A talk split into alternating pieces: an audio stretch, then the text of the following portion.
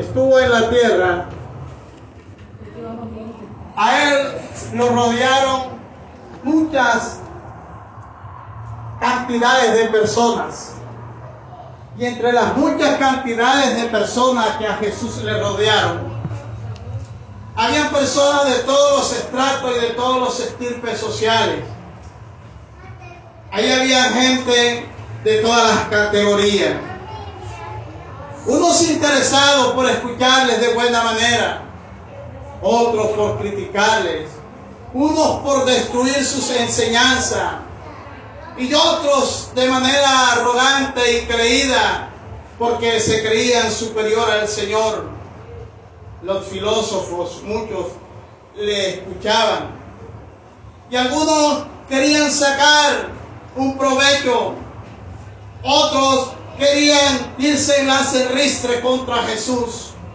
Otros les molestaba lo que él decía. Pero habían también algunas personas que asimilaban todo aquello que él decía y recibían la palabra con agrado y con amor. Hoy la sociedad que tenemos no es diferente a aquella de aquellos tiempos.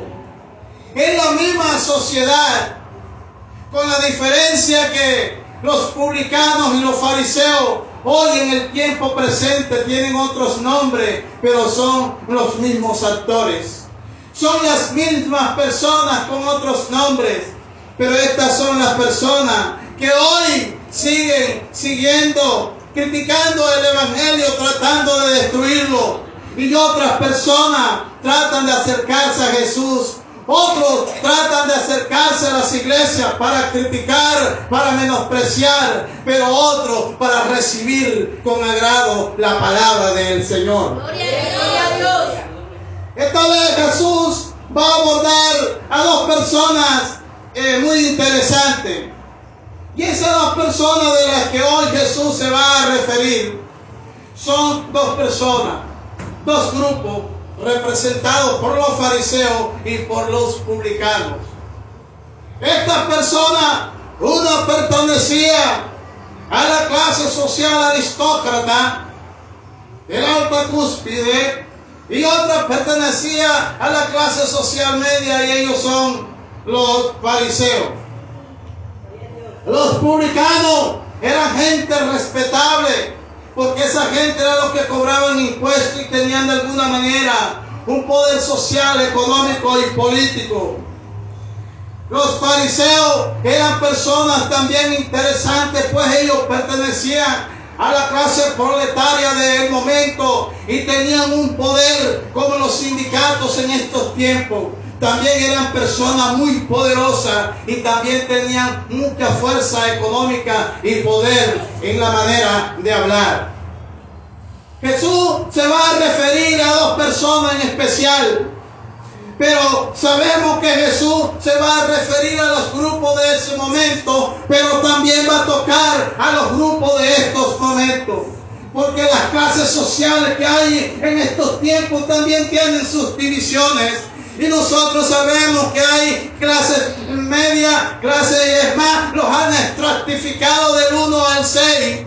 Y los, los estratos altos ya son 4 y 5 y 6. Y los estratos bajos son 1, 2 y 3. Y ya las categorías, ya el mismo Estado ha hecho la categorización de la gente y ya ha estratificado a las clases sociales en estos tiempos.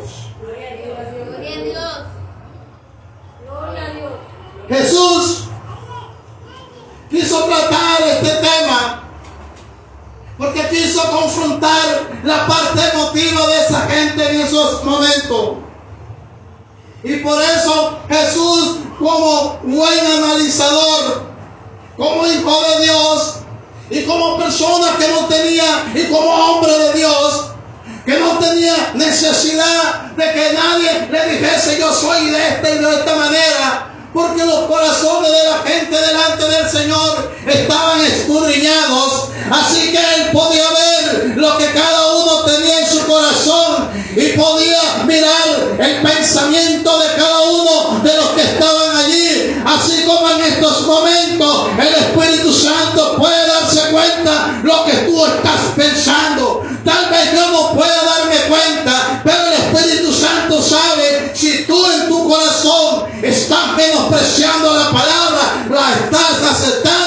o estás totalmente desentendido o desentendida.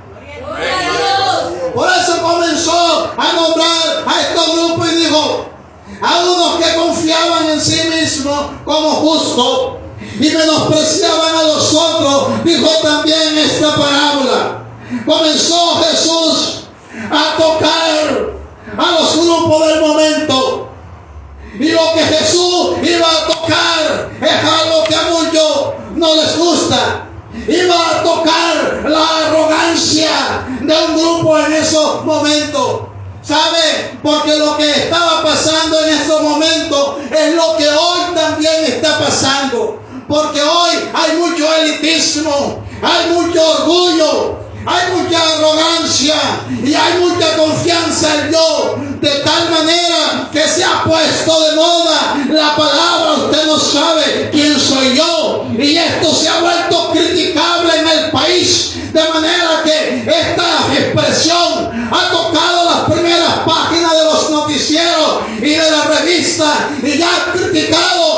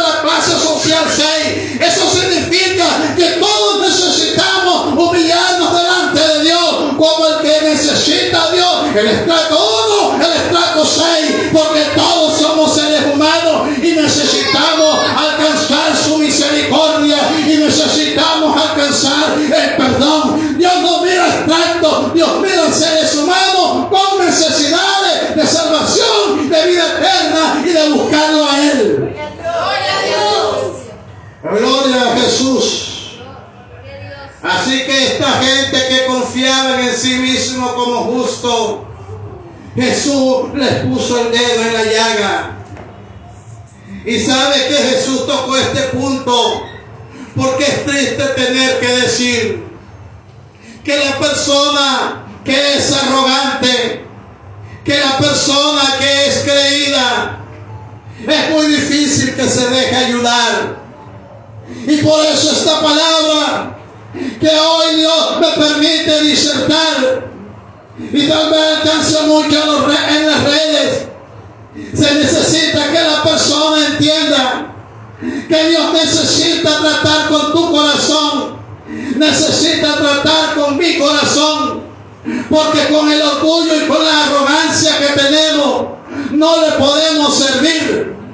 Por eso es que hay mucha gente en las iglesias que duran años y años y su arrogancia, porque la arrogancia, su característica es el menosprecio a los demás y creerse que está por encima de otro. A esta gente que está en un, en un lugar, en un pedestal, esta gente no se da cuenta que ellos necesitan de Dios. Esta gente no se puede dar cuenta de su necesidad. Ellos mismos no se dan cuenta que son arrogantes. Ellos mismos no se dan cuenta que son menospreciadores. Y por eso el Señor toca este punto para que si esa eres tú, si ese eres tú, si ese soy yo, me miren este espejo de la palabra y a partir de hoy que escuche este mensaje, yo aprendo a ser diferente, yo aprendo a cambiar, porque cuando el Señor llamó a Saulo y le dijo a Saulo, ¿por qué me persigue? Llamó a Ananías y le dijo, ve y llora por él. Y Santo. una de las cosas que el Señor le dijo, ve, porque yo le mostraré cuánto le es necesario padecer por mi nombre. Sabe que si tú eres de esos, de estas menospreciadoras o menospreciadores, tú eres llamado a ser tratado por Dios. Déjame decirte que si tú eres uno de esos publicanos o publicana, tú eres candidata, tú eres candidato para ser llamado a ser tratado por Dios. Por eso Jesús comenzó a adentrarse y comenzó a explicar la palabra y comenzó a hablar de estos dos personajes y dijo, dos hombres subieron al templo a orar. Uno era fariseo y otro publicano. Dos hombres subieron al templo a orar. Estaba diciendo, voy a hablar, voy a hablar de dos grupos. Porque aquí son dos hombres, pero hoy son dos grupos. Voy a hablar de dos hombres. Voy a hablar de dos grupos. Del grupo de los fariseos y del grupo de los publicanos. Ya dije quiénes eran los publicanos y quiénes eran los fariseos. Y comienza a hablar en el versículo 11 del fariseo. Y comienza el hombre a hablar de su orgullo espiritual. Porque a veces la gente no dice lo que siente porque él está esperando la oportunidad en un escenario para mostrarse lo que sabe, para mostrar su arrogancia. Porque si no lo ha hecho antes es porque no ha tenido la oportunidad.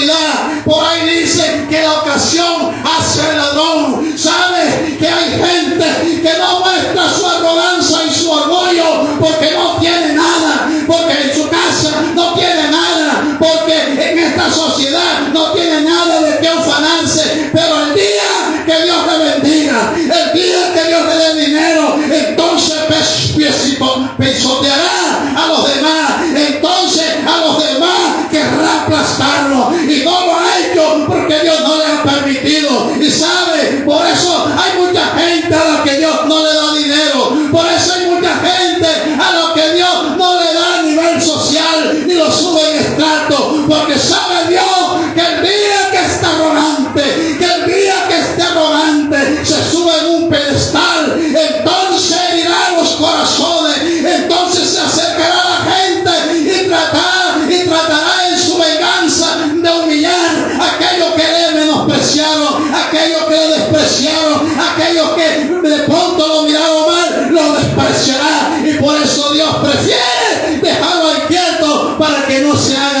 hazme reír y no se vuelva el odio y el rencor de los demás. Por eso vemos un ejemplo de Nabucodonosor en la Biblia. Usted lee Daniel capítulo 4 y allí está la historia de Nabucodonosor, un rey imperial de Babilonia, a la que Dios le dio el privilegio de ser el máximo, de ser el supremo, de ser el comandante imperial de las naciones en ese tiempo. Nabucodonosor, Dios le dio el privilegio de ser el que mandaba. Él fue el que sometió a Israel por 70 años. Pero eso se lo permitió Dios. Pero un día Nabucodonosor tuvo un sueño. Y en aquel sueño Dios le habló. Y él veía como un árbol muy grande. Ese árbol altísimo allí venía y se posaban las aves. Daniel interpretó el sueño y le dijo, rey, ese eres tú, que se enseñorea de las naciones. Pero déjame decirte, rey, que esto lo ha hecho Dios. Pero el día que tú digas que eso lo has hecho tú, caerás, oh rey.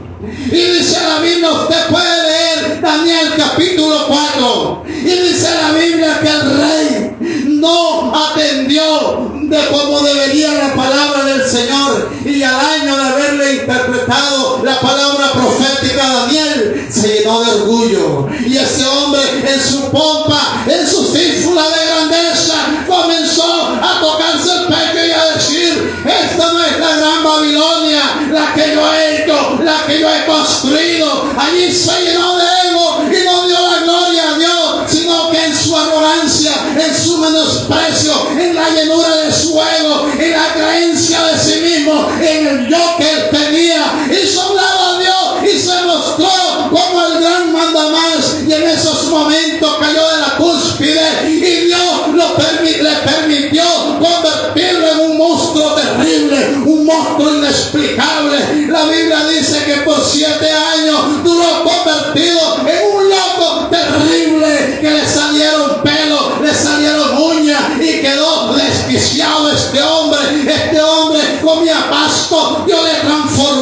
su estómago como el de un animal y lo puso a que le pusiera la espalda,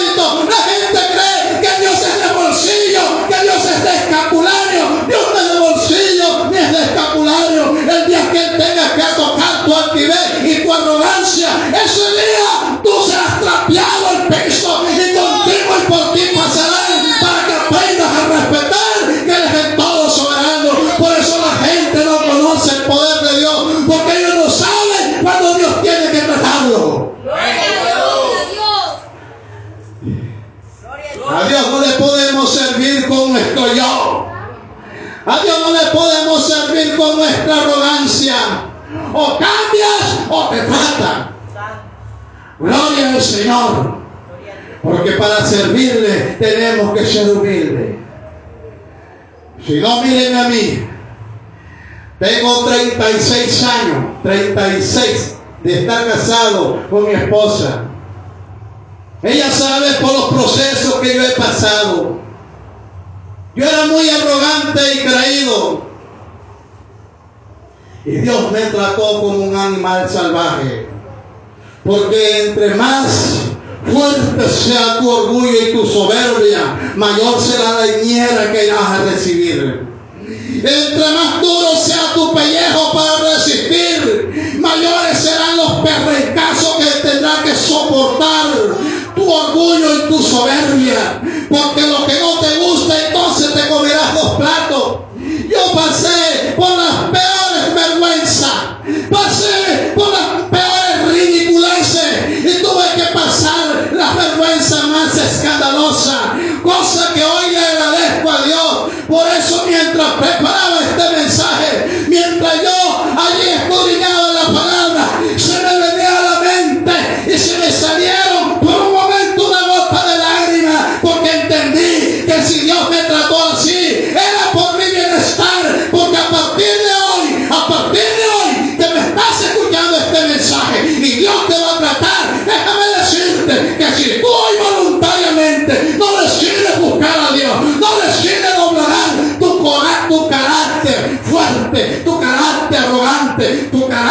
altivo y tu carácter orgulloso, déjame decirte que a partir de hoy Dios te va a comenzar a tratar. Porque Dios no te ha traído a este lugar para que tú meramente vengas a pasear. Aquí es palabra de Dios. Y si Dios te ha traído a este lugar es porque te va a comenzar a meter en proceso. Y oye bien, para que no digas que Dios no habla. Para que no digas que no hay palabra de Dios y que Dios no habla. Se lo va a dar muy grande.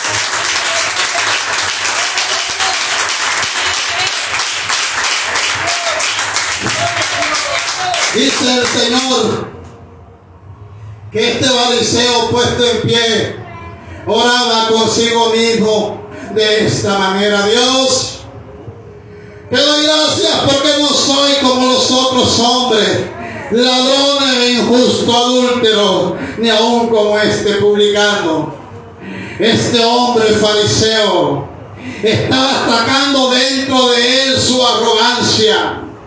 Estaba sacando de dentro de él su orgullo espiritual. Porque hay predicadores que cuando se paran en las tarimas, no se paran a disertar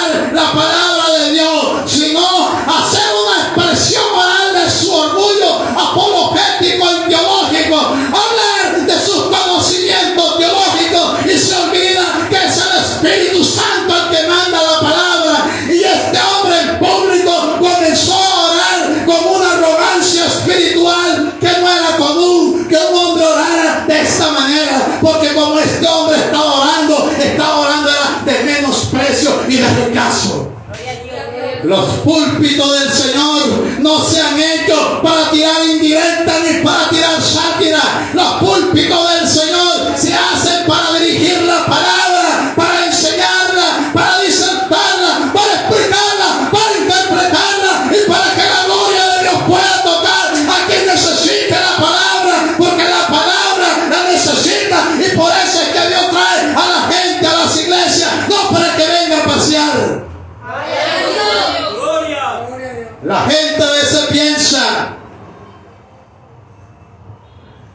que yo me alegro muchísimo cuando el templo llega bastante gente. ¿Sabe qué me alegra? Que Dios te traiga.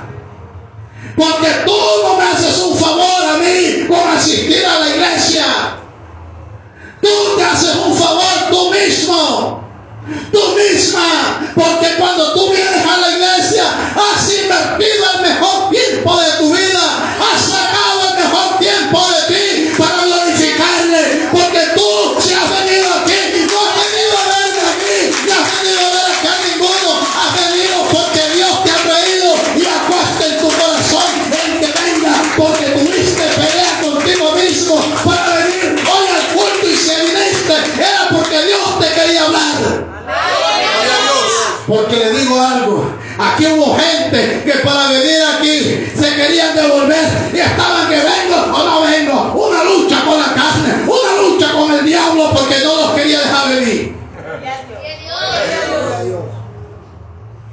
Señor le estaba diciendo a la gente, este fariseo oraba consigo mismo, pero dice, que señaló al publicano. El fariseo, entiendo y entienda usted, que era una persona conocedora de Dios. Porque en el versículo 12 comienza a jactarse y dice, ayuno dos veces a la semana, doy diezmo de todo lo que gano. Este hombre sabe que estaba mostrando las obras porque hay gente que piensa que porque diezma, porque ora y porque ayuda ya es salvo. No, Señor. No, Señor. Y menos cuando tú a los demás, yo soy el que más ayuda en la iglesia del cerro. Yo soy el que más diezmo, yo soy el que más oro. Ya tienes tu recompensa porque la Biblia dice, no sepa tu mano derecha lo que hace tu izquierda. Y cuando deja algo, no topes trompeta, bocón, bocona. Gloria al Señor, el poder. Gloria a Jesús. Por eso es que cuando Dios nos permita hacer algo para su gloria, usted alegrese en Él. Y la Biblia dice que el que se gloría, gloríese en Cristo. ¿Sabe qué significa eso? Que cuando usted haga una acción, que sepa que Dios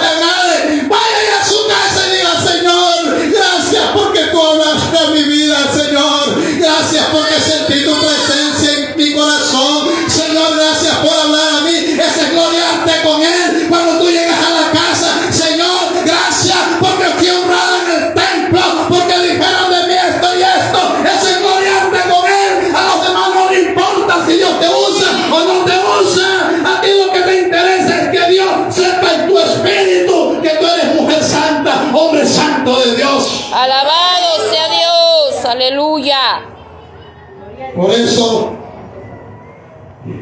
antes yo no entendía estas cosas. Por eso en mi orgullo y en mi soberbia, porque yo siento que estas palabras es para mí, porque yo era el que más necesitaba esta palabra. ¿Sabe una cosa? Que la persona que tiene confianza en el yo se cierra en el ego. Por eso este fariseo dice, puesto en pie. Puesto en pie, tenía una confianza en sí mismo, se justificaba. ¿Sabe? Una persona que se justifique no quiere ayuda de Dios. Una persona que se gloríe no quiere ayuda de Dios.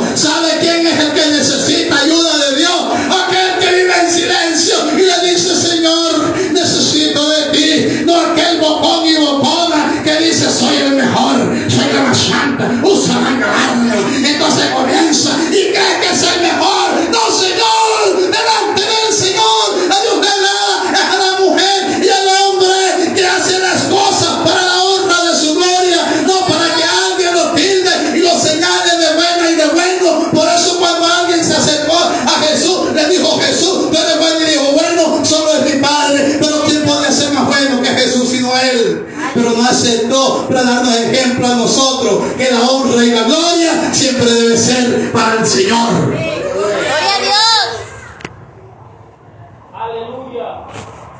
Por eso Jesús comenzó en el 13 a explicar la actitud del buen cristiano. Esta es la actitud del buen cristiano, dice. Mas el publicano estando lejos, no quería ni aún alzar los ojos al cielo. ¿Sabe qué hermoso es ver una persona humilde? Una persona humilde te predica dos y tres veces. Una persona sencilla, tú nada más con mirarlo ya sientes la presencia de Dios.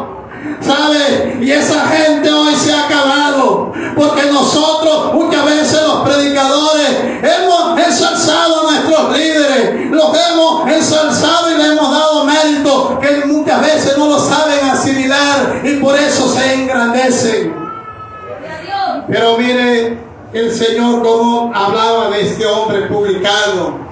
Dice, mas este publicano, dice, estando lejos, no quería ni, un, ni, ni aún alzar los ojos al cielo, sino que golpeaba su pecho diciendo, Dios, sé propicio a mi pecador. Esta es la actitud de un buen siervo, de un buen cristiano. ¿Sabe? Yo en la medida que Dios fue tratando con mi vida, he ido cerrando paulatinamente mi boca. He ido dejando de hablar porque a veces uno habla más de la cuenta. Y por eso Jesús hablaba lo que era necesario. Y este hombre dice que estaba ya, y esta actitud que asumía este hombre era una actitud de arrepentimiento. Y esa es la actitud que nosotros debemos tener. Porque al fariseo ya el Señor lo había mirado de lejos, mientras que al publicano Jesús lo estaba observando y estaba mirando la actitud de ese hombre, de este sencillo hombre, como con esa humildad tocaba el cielo. Necesitamos volvernos como este publicano. Y este publicano no habló tanto. Tal vez este publicano hacía más que el fariseo. Tal vez ayunaba más y tal vez diezmaba más y tal vez hacía más cosas en el templo, pero estaba callado. Porque lo que tú necesitas que Dios lo honre en público, hazlo en secreto, hazlo con todo el deseo del corazón y entonces. Por eso al final dice, os digo, que este descendió a su casa justificado antes que el otro, porque cualquiera que se enaltece será humillado y el que se humilla será enaltecido. ¿Sabe? Las condiciones del egocentrista no le permite ver su condición. Pero el que quiere buscar de Dios, la gente es el que lo alaba. El egocentrista el que tiene el yo, el que tiene el ego. Todo el mundo se está dando cuenta cómo es él. Y le cae pesado a todo el mundo, mas sin embargo, él se siente sin la necesidad de nadie, porque su altivez no le permite darse cuenta de su condición y se ha blindado de algo que causa desprecio. Pero el otro hombre, el publicano, la gente lo ve y llama la atención. Yo no sé si en esta tarde usted es el publicano o el fariseo. Cualquiera de los dos que sea, si es fariseo, necesita acercarse a Dios para que Dios no le haga como hizo con, como con Nabucodonosor. Pero si usted es ese publicano, Dios le honrará y en público mostrará la hazaña que usted quiere en su corazón, pero Dios lo hará.